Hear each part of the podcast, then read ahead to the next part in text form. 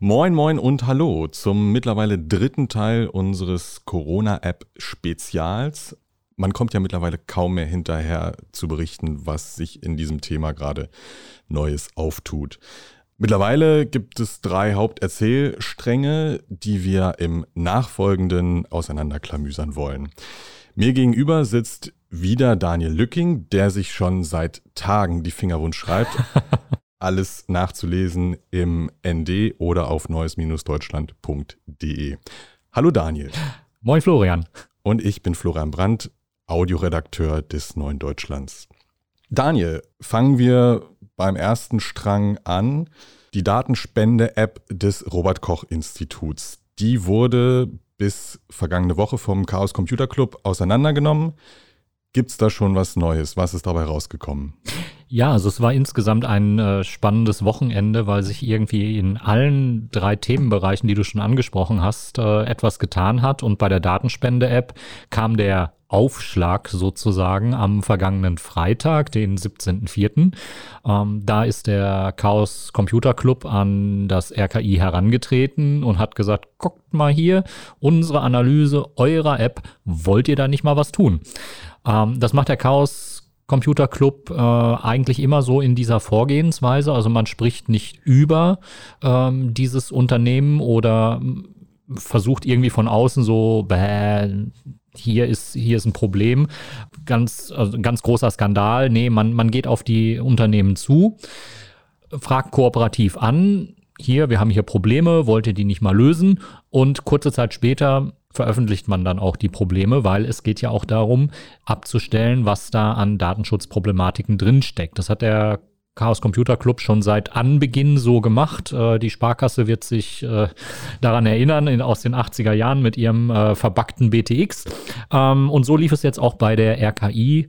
Äh, App, bei dieser Datenspende-App. Und ähm, da hat der Chaos Computer Club reingeschaut und hat eben mehrere Mängel gefunden. Dazu zählt, dass zum Beispiel Passwörter durch das RKI beziehungsweise durch den Technikanbieter Thrive genutzt werden, um zum Beispiel auf diese Fitness-Tracker-Apps äh, oder auf diese Fitness-Tracker-Geräte zuzugreifen.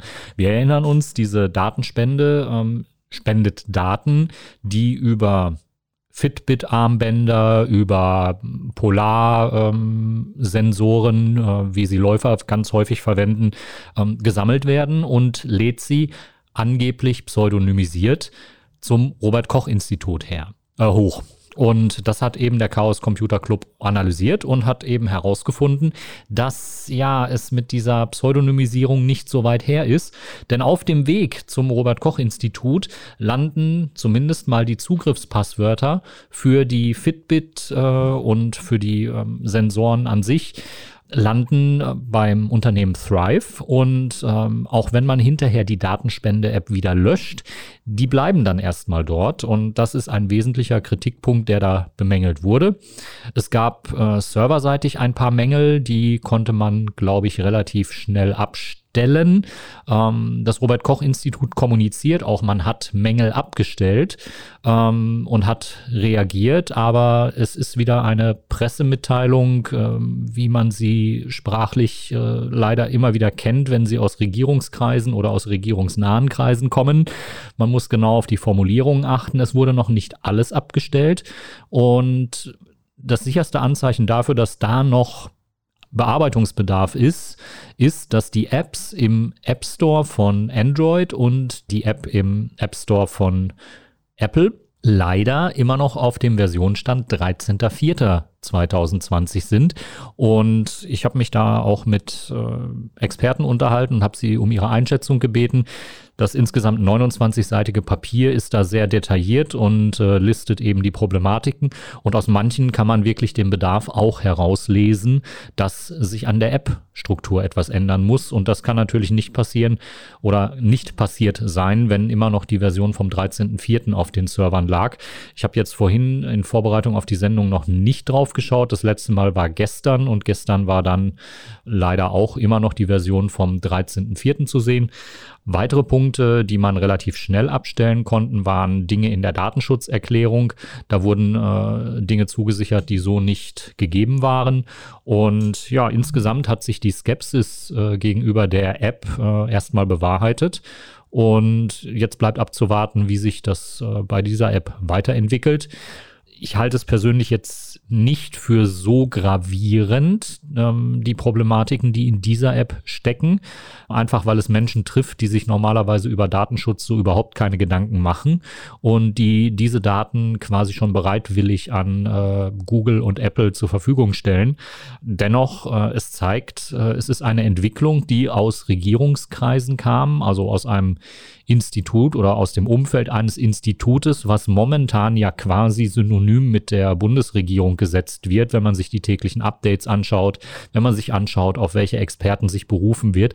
Und da muss ich sagen, ist das RKI seiner Verantwortung äh, bei dieser Softwareentwicklung nicht wirklich gerecht geworden aus meiner Sicht. Es gab ja auch bereits in der Kommunikation seitens des Robert Koch Instituts einige Unstimmigkeiten. Also da wurde einerseits in den FAQ unterschiedliche Dinge behauptet, als dann letztendlich in der Datenschutzerklärung.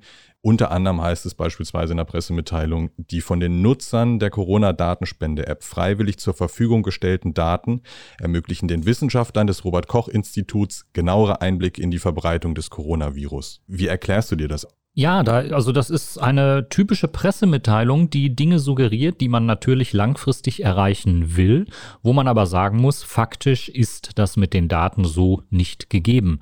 Denn äh, schaut man sich die Daten an, die von diesen Fitness-Trackern und äh, Sensoren gesammelt werden, dann enthalten die keine Informationen darüber, ob der Träger oder die Trägerin dieses Gerätes eine Corona-Infektion hat oder auf dem Weg zu einer ist.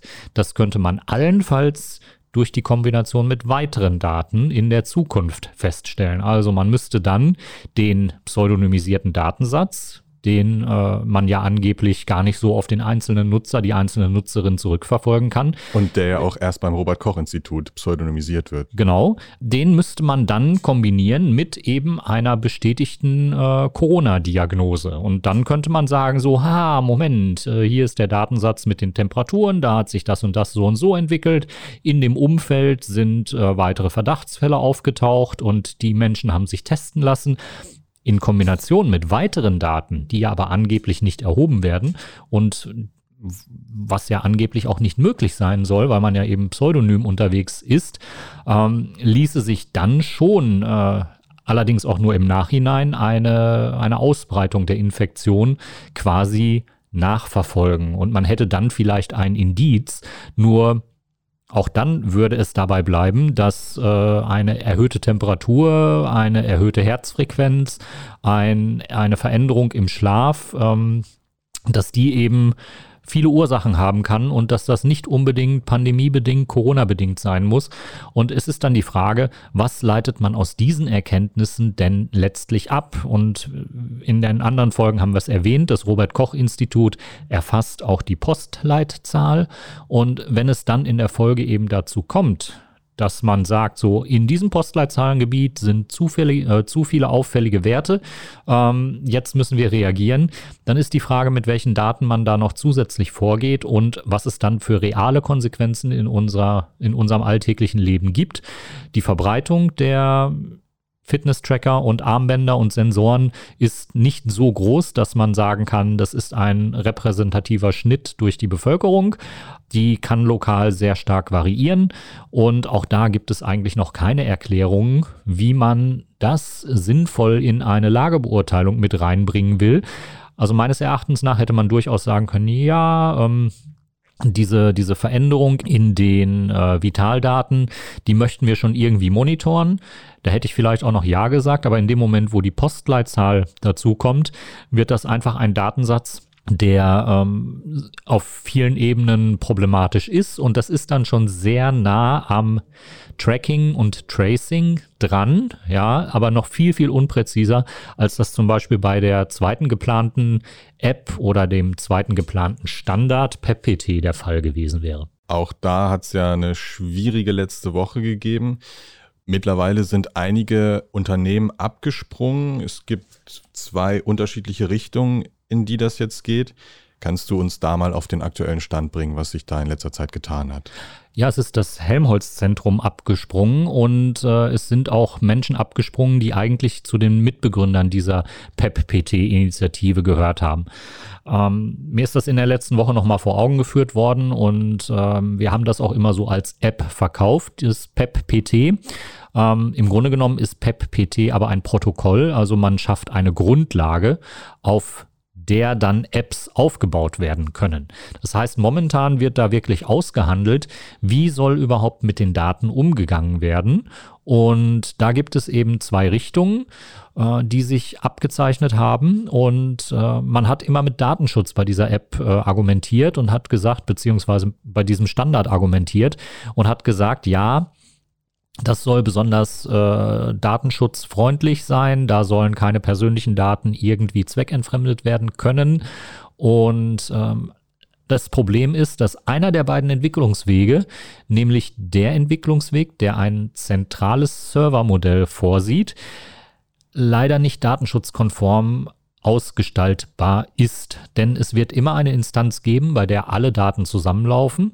Also nehmen wir eine App, die äh, mit PEPPT arbeitet, die vermeldet Kontakte, die zustande gekommen sind und anonymisiert diese. Und dann tritt bei einem dieser Kontakte eine Infektion auf und es wird auf dem Rückweg quasi äh, nachvollzogen, wer hatte denn einen infektionsrelevanten Kontakt über die Dauer und man stellt dann fest, äh, man sendet einen Alarm an all die betroffenen Personen, die einen infektionsrelevanten Kontakt gehabt haben und hat dann quasi bei einem zentralen Servermodell ähm, schon wieder Kontaktketten ermittelt. Denn äh, die Informationen liegen bei einer zentralen Instanz, ähm, die möglicherweise äh, von der Regierung weiterhin genutzt wird, wo es einen Zugriff gibt. Das ist ein Modell, was keine Zustimmung findet unter Datenschützern, beziehungsweise kaum Zustimmung findet unter Datenschützern. Ähm, es gab äh, nicht nur diesen, diesen Weggang äh, von mehreren Leuten aus der Initiative, es gab auch ein Schreiben von äh, klingt nach den Klimadebatten immer so ein bisschen seltsam, aber 300 Wissenschaftler aus 25 Ländern haben sich dafür ausgesprochen, dass dieser PEP-PT-Standard bitte nur in der Richtung weiterentwickelt wird, wo eine wirkliche Anonymisierung stattfindet. Und das ist eben ein dezentrales Modell. Das dezentrale Modell hätte dann keine Serverinstanzen, bei der alle Informationen zusammenlaufen, sondern es würden äh, Informationen auf die einzelnen Smartphones heruntergeladen über Infektionen, ja, die man mit den IDs verbinden kann. Und die Auswertung würde auf dem Smartphone passieren und äh, eben nicht zentral, sondern ganz lokal auf dem Smartphone. Das war eigentlich das, was äh, PEP-PT in der Diskussion immer hervorgehoben hat, was diese App auszeichnen sollte. Und mittlerweile sieht es aber so aus, dass man von diesem ja, Standard mehr oder weniger abrückt. Die Entwickler bei PepPT sagen, ja, wir entwickeln beide Modelle, das eine und das andere, und es liegt dann an den Staaten, äh, diese Modelle für sich zu nutzen oder eben nicht zu nutzen. Hm. Ich habe mich für einen Artikel in der letzten Woche äh, mit Anne Roth ähm, kurz geschlossen, die als netzpolitische Expertin bei der Linksfraktion im Bundestag tätig ist. Und ähm, sie sagte auch, naja, wir müssen uns jetzt mal vorstellen, Regime wie in Polen äh, und in Ungarn, wo wir eindeutig äh, rechts ausgerichtete Regierungen im Moment haben, wenn man denen jetzt noch diesen großen Datensatz überantwortet und äh, in die Hände gibt, dann wird das natürlich problematisch. Und ähm, ich gehe da noch ein Stück weiter. Also ich möchte mir eigentlich bei keiner Regierung einen derart zentralen Eingriff in Gesundheitsdaten vorstellen, wie das eben bei einem zentralen Servermodell möglich wäre. Und ähm, wäre dann auch wirklich für dieses dezentrale Modell bei PEPPT, wenn es denn wirklich auch dazu beiträgt, und auch das ist fraglich, dass man die Infektionsausbreitung stoppen kann oder nachverfolgen kann. Unter anderem hat sich ja auch Rena Tangens von Digital Courage dazu geäußert, die unter anderem kritisiert, dass diese App von Menschen, die einfach nur einen ganz normalen Alltag wieder sich zurückwünschen und keinerlei Affinität zu datenschutztechnischen Belangen haben, mit viel zu hohen Erwartungen aufgeladen wird. Und dass die Grundlage Bluetooth den Erwartungen nicht gerecht werden könne, zumal man sich ja auch die Frage stellen muss, ob man nach der dritten oder vierten Benachrichtigung mit jemandem in Kontakt gewesen zu sein, der Corona infiziert ist, das immer noch so ernst nimmt. Wie siehst du das? Ja, ich teile da die Kritik von Rena Tangens äh, wirklich komplett, denn äh, die Daten, die auch bei PEPPT äh, erhoben werden, die sind äußerst vieldeutig nutzbar. Ähm, sie lassen viele Interpretationen zu und weil man sich irgendwie dafür entscheidet, die in eine Corona-App einzubauen, soll natürlich nur die Interpretation gelten, nämlich da war ein Kontakt mit einer infizierten Person. Das deckt sich aber nicht mit den Daten, die geliefert werden. Bluetooth hast du als Problem schon angesprochen. Ähm, das bleibt auch. Da geht es nämlich momentan darum, dass man die Feldstärken, die ein Bluetooth-Sensor aussendet, auch erst einmal ermitteln muss. Ja, ähm, es ist die Rede davon, dass Samsung-Geräte äh, bei Bluetooth äh, sehr stark senden. Das würde natürlich dazu führen, dass eine PEP-PT-App ständig irgendwie Samsung-Geräte in der Nähe äh, vom Signal her deutlich näher sehen würde als zum Beispiel ein äh, Apple-Gerät oder einen anderen Bluetooth-Chip. Das ist etwas, was man erstmal lösen muss. Es gibt äh, eine Vielzahl von äh, Smartphones. Äh, ich glaube, rund 320 verschiedene Chips sind diskutiert worden. Da muss man auch erstmal sehen, wie die sich untereinander verhalten. Also man muss wirklich abgleichen. Ähm, wenn ein, ein Apple-Gerät mit einem Samsung-Gerät und einem Huawei-Gerät äh, zusammen zusammenkommt. Ja, wie valide sind denn dann die Aussagen? Wie kann man das überprüfen? Und äh, da ist man derzeit noch wirklich in der Forschung dran. Deswegen, so hat Jens Spahn auch ausgedrückt, dauert das Ganze noch drei bis vier Wochen. Ähm, ich sehe das noch nicht so. Ich denke, das wird noch wesentlich länger dauern. Oder man hat eben eine Lösung, die alles andere als präzise ist. Das ist also ein wesentliches Problem, was in dieser ganzen Geschichte steckt. Und du hast sie angesprochen, die fälschlicherweise äh, positiv gemeldeten Fälle, ja, also Menschen, die einfach zu oft eine Nachricht bekommen, dass sie einen Corona-relevanten Kontakt gehabt hätten und sich dann vielleicht beim ersten Mal noch freiwillig in Quarantäne begeben und sagen, ja, ich isoliere mich. Und dann merken sie aber, es kommt nichts. Und dann beim zweiten Mal machen sie es vielleicht auch noch. Und spätestens beim dritten Mal ist die App obsolet. Das ist so die eine Gruppe, ja, diese False Positives. Und dann haben wir noch die andere Gruppe der False Negatives. Also man kann natürlich auch das Smartphone in der Tasche mit sich führen, in einer Handytasche, in einer Hosentasche, in einer Handtasche, ähm, im Rucksack oder wie auch immer. Und plötzlich liefert es andere Daten, weil eben die Abschirmung eine andere ist. Es spielen auch noch Reflexionen des äh, Signals eine Rolle. Ja, sitzt man gerade in einem Umfeld, wo äh, Signale gut reflektiert werden, sitzt man in einem Umfeld, wo Signale ähm, eher aufgenommen, aufgesogen werden oder überlagert werden. Ähm, all das ist wirklich eine Art Glaskugelleserei. Wenn dann natürlich infektionsrelevante Kontakte stattfinden, die die Geräte aber nicht erfassen und der Mensch, der dieses Gerät nutzt, bekommt keine Warnung, dann sagt er sich ja, wieso? Ich habe doch die App. Ja, und läuft weiterhin fröhlich durch die Gegend und ignoriert vielleicht auch Symptome, weil er sagt, ja gut, die App hat nicht gewarnt, ich habe irgendwie keinen Corona-Kontakt, ich habe keinen Fall in meiner Familie, ähm, jetzt laufe ich halt mal weiter durch die Gegend und der Husten wird schon irgendwie einen anderen Grund haben. Ähm, auch das ist eine große Gefahr, denn diese App, das ist das, was Rena Tangens auch angesprochen hat, die weckt Erwartungen. Viele Menschen möchten jetzt bitte ganz dringend wieder zum normalen Leben zurückkehren können. Ich habe vollstes Verständnis dafür, was sich auch gerade bei den äh, Eltern tut, ja, die Homeoffice, Homeschooling und den ganz normalen heimischen Wahnsinn zusammenkriegen müssen. Aber diese App wird da nicht entlasten und nicht helfen aus meiner Sicht, wenn sie eben einfach auf einer falschen Datengrundlage arbeitet. Und wenn wir vor allen Dingen diese App in großem Stil nutzen, sich diese Fehler potenzieren und die Bundesregierung dann letztendlich sagen muss, ja, gut, die App hat nicht so richtig funktioniert. Jetzt haben wir die Kapazitäten auf den Intensivstationen gerade erreicht. Dann hilft wieder nur der äh, volle Lockdown. Also es zeichnet sich ab, dass es dann eher so eine Wellenbewegung geben wird. Ja, vom, vom Lockdown wieder ein bisschen weiter weg, wieder ein bisschen zurück, wieder ein bisschen weiter weg, wieder ein bisschen zurück. Da kann die App, glaube ich, nicht richtig dazu beitragen, dass sich da in diesem Bereich etwas verbessert. Und ähm, meiner Meinung nach sollten denn gerade solche Heilsversprechen dann nicht gemacht werden.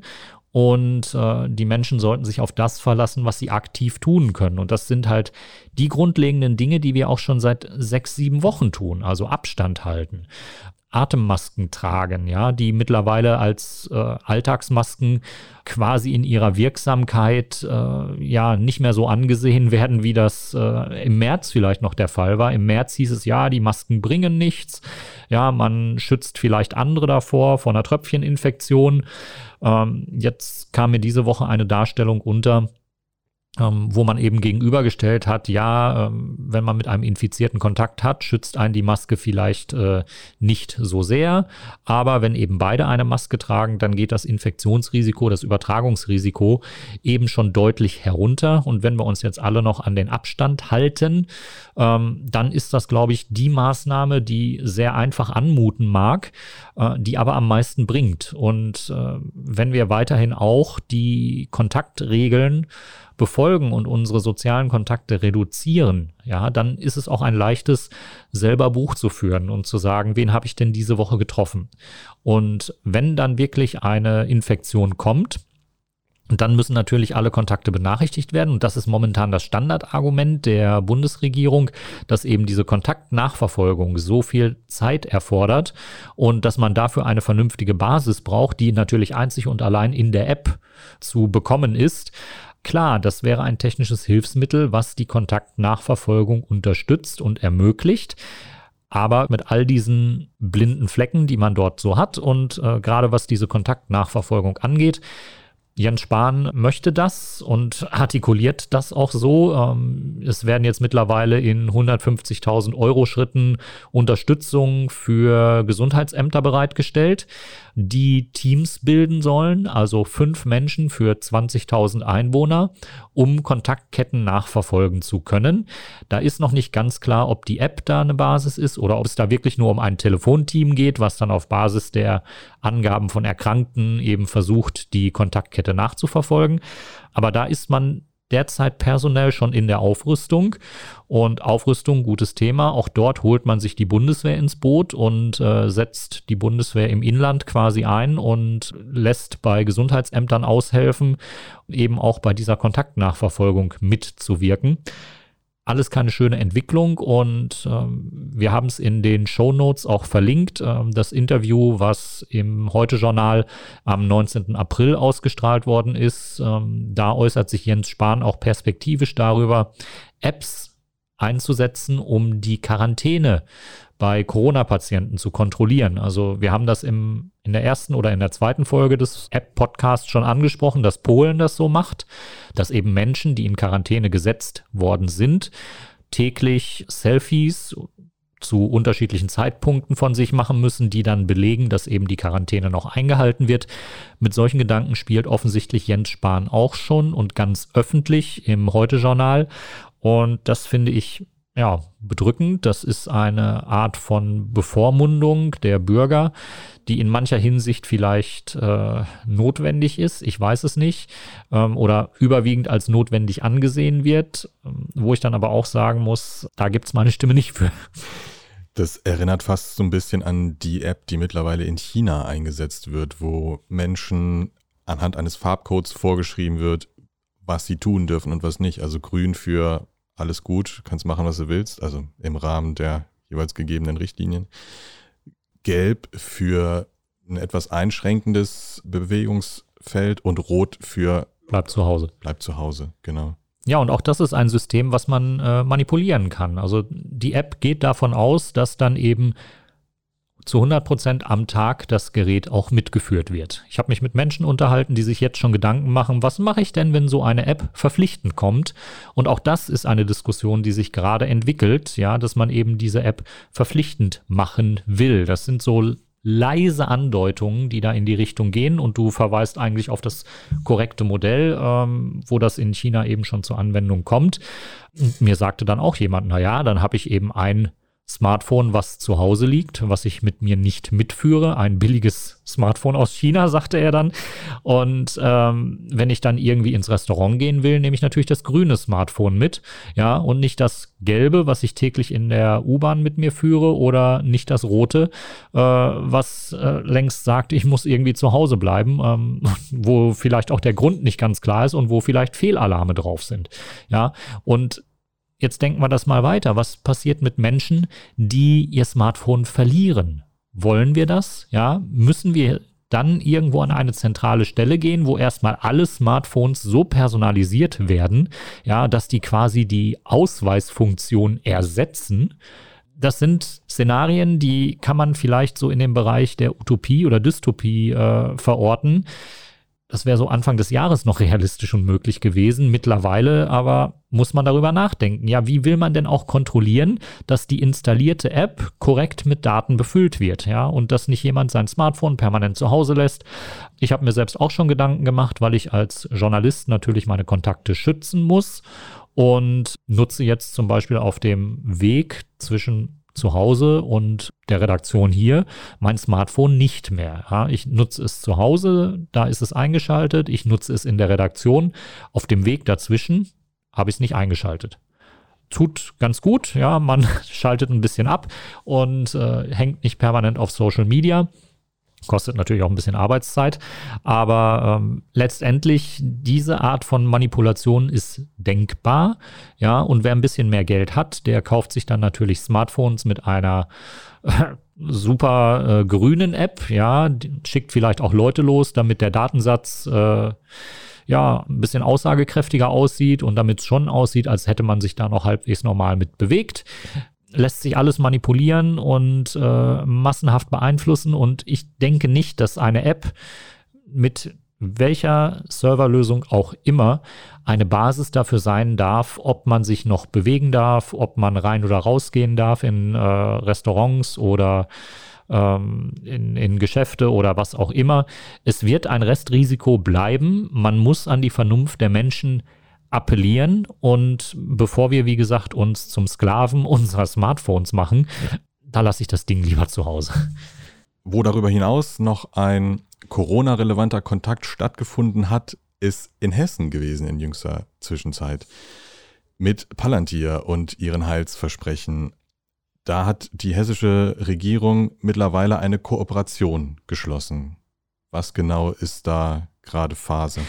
Ja, die Kooperation ist auf dem Weg. Das kam am Montagabend durch die Süddeutsche Zeitung auf und äh, im Laufe der letzten beiden Tage hat dann auch die Linksfraktion in Hessen mit einer Pressemeldung äh, reagiert. Die hessische Landesregierung hat Gespräche mit Palantir begonnen und möchte Palantir einsetzen. Ich glaube, Foundry heißt äh, die Software, die dort zum Einsatz kommen soll, um die Kapazitäten im Bereich Gesundheitsversorgung zu kontrollieren. Die übrigens auch von der britischen Regierung mittlerweile schon eingesetzt wird, ne? Wahrscheinlich auch wie bei der griechischen Regierung und, oh Wunder, auch bei der US-amerikanischen Regierung, denn äh, auch dort ist Palantir jetzt äh, dick im Geschäft und äh, man bietet an, dass man eben die äh, unter anderem die Verteilung von Beatmungsgeräten lokal regelt, ja, und äh, Intensivbettenkapazitäten äh, monitort. Also all das macht, was man in den letzten vier Wochen ja eigentlich schon ganz gut hingekriegt hat, seitens der Gesundheitsämter und im gesamten Gesundheitswesen überhaupt. Ja, wir haben gesehen, dass ähm, man so rechtzeitig wohl reagiert hat, dass äh, ganz viele Intensivbettenkapazitäten frei waren, die dann letztendlich auch nicht benutzt werden mussten der, an der Stelle muss man mal sagen, ja, also das ist etwas, was in der Krise gerade sehr gut funktioniert hat. Oder eben, wir hatten großes Glück, dass es funktioniert hat und dass es sich nicht anders entwickelt hat und wir dürfen da jetzt nicht leichtsinnig werden. Andere Bereiche im Gesundheitswesen haben nicht funktioniert, äh, wie zum Beispiel die Ausstattung mit Schutzkleidung. Ja, da ist man an eine deutlich kritischere Grenze geraten, als das äh, bei den Intensivbettenkapazitäten der Fall gewesen ist. Also wenn man hier Ärzte hört, die sagen, ja, wir benutzen jetzt diese Einwegmasken mehrfach, weil wir sie, wir sie abends zu Hause reinigen und dann bei 60 Grad im Ofen über Nacht trocknen. Ähm, da muss ich sagen, da ist deutlich etwas gescheitert ähm, bei der Krisenvorsorge. Ähm, naja, und jetzt soll halt in Hessen ausgerechnet Palantir, äh, ein umstrittenes US-Unternehmen mit wirklich fragwürdigen ethischen Werten, dort zum Einsatz kommen. Die hessische Landesregierung hat äh, vor ein paar Jahren oder in den letzten Jahren mit dem Projekt Hessendata äh, Palantir schon ins Land geholt. Und das gab große Kritik und äh, auch in dem Bereich ist massiv über Intransparenz geklagt worden, über ein intransparentes Vorgehen vor allem der, äh, des hessischen Innenministeriums. Ähm, Jetzt scheint sich dasselbe wieder im Bereich Palantir nur rund um die Corona-Software zu entwickeln. Und da ist dann eben auch die Frage, wie weit geht das? Wird es dann in Hessen auch eine lokale App geben, wo Palantir dann bis auf die Smartphones äh, der Menschen gerät und zugreift, ja, oder bekommt Palantir nur Zugriff auf die Datensätze über getestete Personen. All das kann man momentan noch nicht absehen, aber es entwickelt sich so, was an ja, der föderalen Struktur des äh, Bereiches Datenschutzes äh, liegt, also der föderalen Struktur in Deutschland. Es gibt den Bundesbeauftragten für Datenschutz und Information. Der hat aber nur begrenzte Zugriffsmöglichkeiten. Der kann nicht eine Weisung erteilen an alle Bundesländer. Folgende Unternehmen dürfen nicht zum Einsatz kommen. Wundert dich das denn, dass diese Kooperation jetzt trotzdem auf dem Weg ist? Nein, also das Unternehmen hat ja in anderen Bereichen schon Softwarelösungen angeboten. Man redet hier ja immer von Lösungen. Ähm, und insofern existieren ja Kontakte. Also Kontakte, dass die Firma einen Ansprechpartner in Ministerien hat wir erinnern uns an die letzten Folgen, als es darum ging, hatte Palantir ein Angebot an die Bundesregierung gesendet. Da hat die Bundesregierung erstmal gesagt, oh, wir wissen von nichts, hier ist nichts entsprechendes eingetroffen und musste sich dann aber in einer Antwort auf eine Anfrage aus der Linksfraktion korrigieren und sagen, ja, hier lag schon seit vier Wochen so ein unverlangt eingesendetes Angebot herum und äh, es scheint so, als hat man auf Arbeitsebene dann doch einen Kontakt gefunden, ja, der dem Ministerium nicht so bewusst war, dem man vielleicht auch nicht zugestimmt hätte. Also diese, diese Wege, die sind eingegangen, ja. Und wenn man sich so ein Unternehmen anschaut wie Palantir, Alex Karp, der äh, Geschäftsführer, war in lange Zeit in Frankfurt, als er dort studiert hat.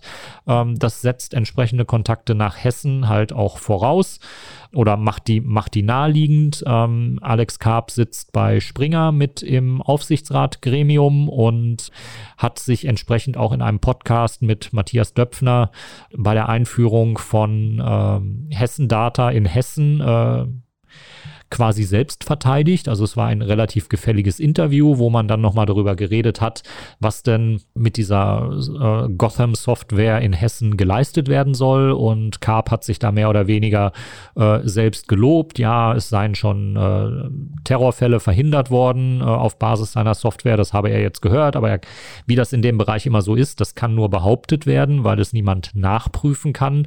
Da sagt man dann schon wieder großes Schloss vor, Sicherheitsbelange. Da darf nicht äh, aktiv aktiv drüber geredet werden. Da sind schon massiv Kontakte vorhanden, nicht nur in dem Bereich der Politik, sondern eben auch in dem Bereich der Wirtschaft, so in Richtung Springer. Und das wirkt sich dann natürlich aus, ja. Und jetzt müssen wir halt auch die Augen aufhalten, wann denn noch das Lobbying rund um eine App noch massiv größer wird und äh, um welche App es da geht. Und dann muss man auch wieder einen Blick reinwerfen, welche Unternehmen sind denn da beteiligt und äh, wird es, ja, wird es nachvollziehbar und wissenschaftlich kommuniziert, was so eine App erreichen soll? Oder ist es eine interessengeleitete Kommunikation, wo man, wenn man drei Ebenen äh, anhebt, wenn man mal hier drunter guckt und da reinschaut in die technischen Daten, wo man dann schon feststellt, oh, hier ist ein Versprechen drin, das kann so gar nicht funktionieren. Also es ist eine bedenkliche Entwicklung, ähm, Im Bereich der Software, ja, man kann allgemein sagen, es geht hier um Software. Äh, mal geht es um Apps, mal geht es um Protokolle wie bei PEPPT äh, und dann geht es wieder um ganz konkrete Datenbankanwendungen wie bei Palantir, die einfach ähm, Daten sammeln, Daten kombinieren, dann sich entschließen, was sie aus den Daten herauslesen wollen. Und es kann sehr reale Folgen schon relativ bald haben, nämlich wenn eine zweite Welle der Infektion über die Bevölkerung hereinbricht, dass man eben auf Basis dieser Software, dieser Daten äh, dann auch Entscheidungen trifft und sagt, äh, dieses Viertel riegeln wir ab jenes Viertel lassen wir weiterlaufen. Das sind alles Szenarien, die sehr deutlich denkbar sind. Wir sehen es auch in anderen Ländern, wo äh, ganz unterschiedlich und sehr, sehr lokal gehandelt wird, was das Abriegeln angeht. Der Appell kann eigentlich an alle momentan nur sein, sich weiter an Social Distancing Regeln zu halten, Kontakte einzuschränken, ähm, weiterhin sehr darauf zu achten, dass es nicht zu Tröpfcheninfektionen kommen kann, also Schutzmasken tragen. Das mag unangenehm sein, gar keine Frage.